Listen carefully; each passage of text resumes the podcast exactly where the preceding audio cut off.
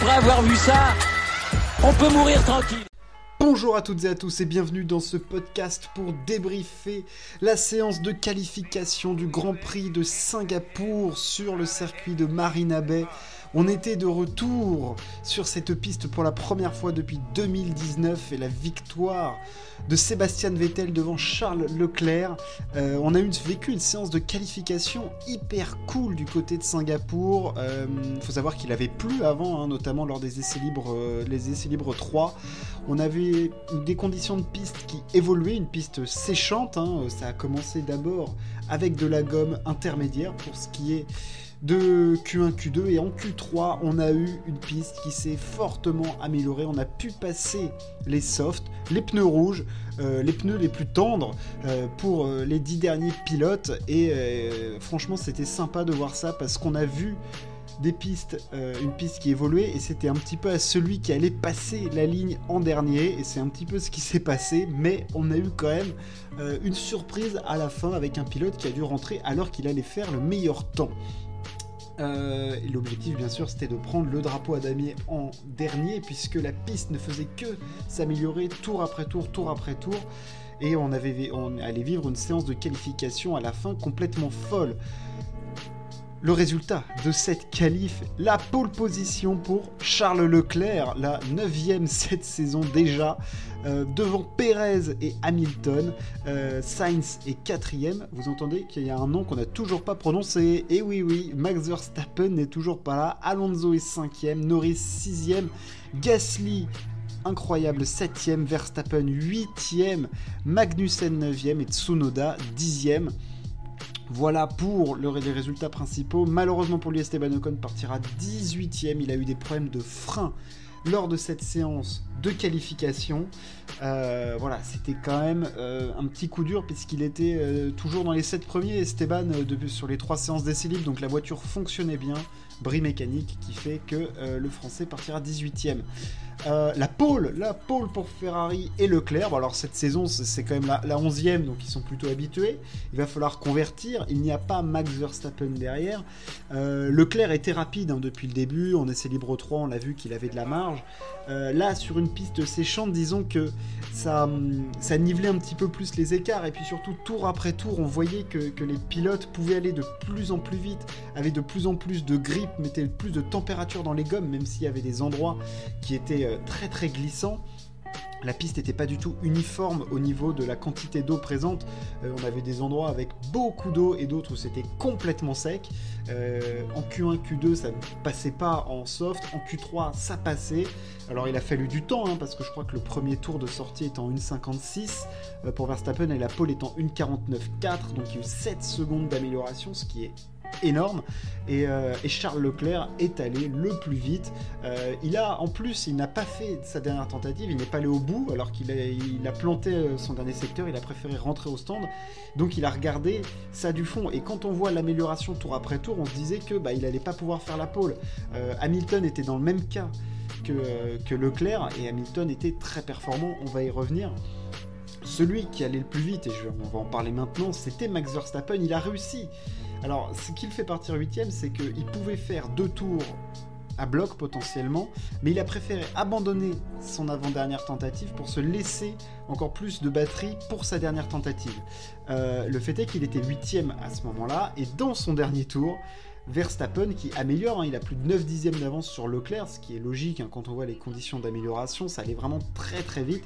Le problème c'est que troisième secteur, il a 9 dixièmes d'avance et là, coup de fil de Red Bull dans le casque de Verstappen, on lui demande de rentrer au stand.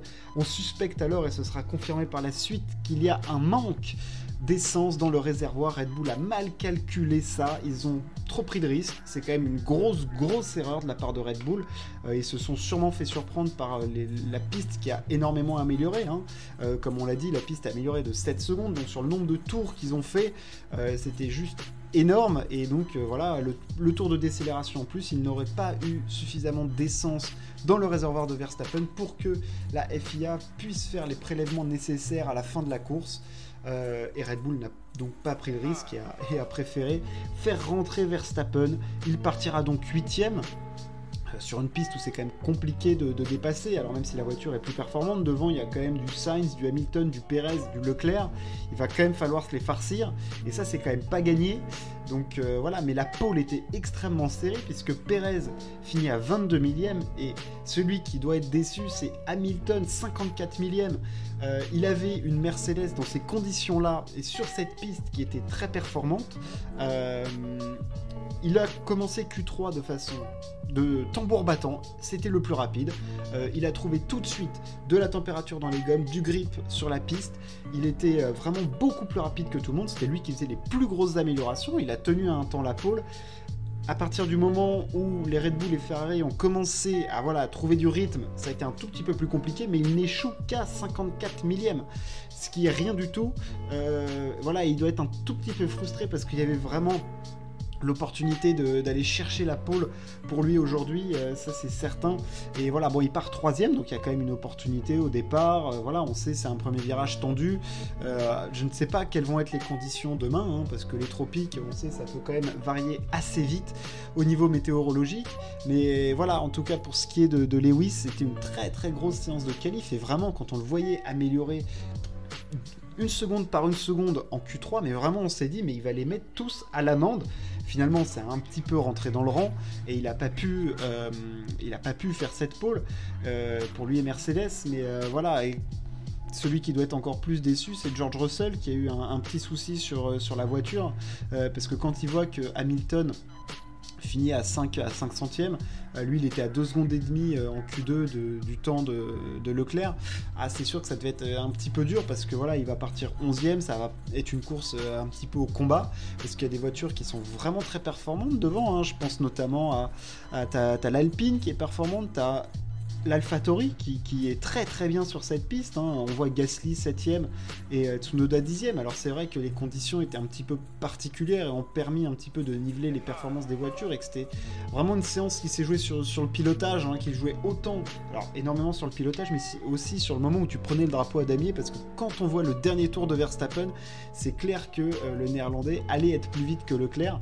C'était certain. Bon alors il partira 8ème. Alors on l'a vu, on l'a senti très très énervé dans le casque, parce qu'évidemment, je pense qu'il comprend pas tout de suite ce qui se passe.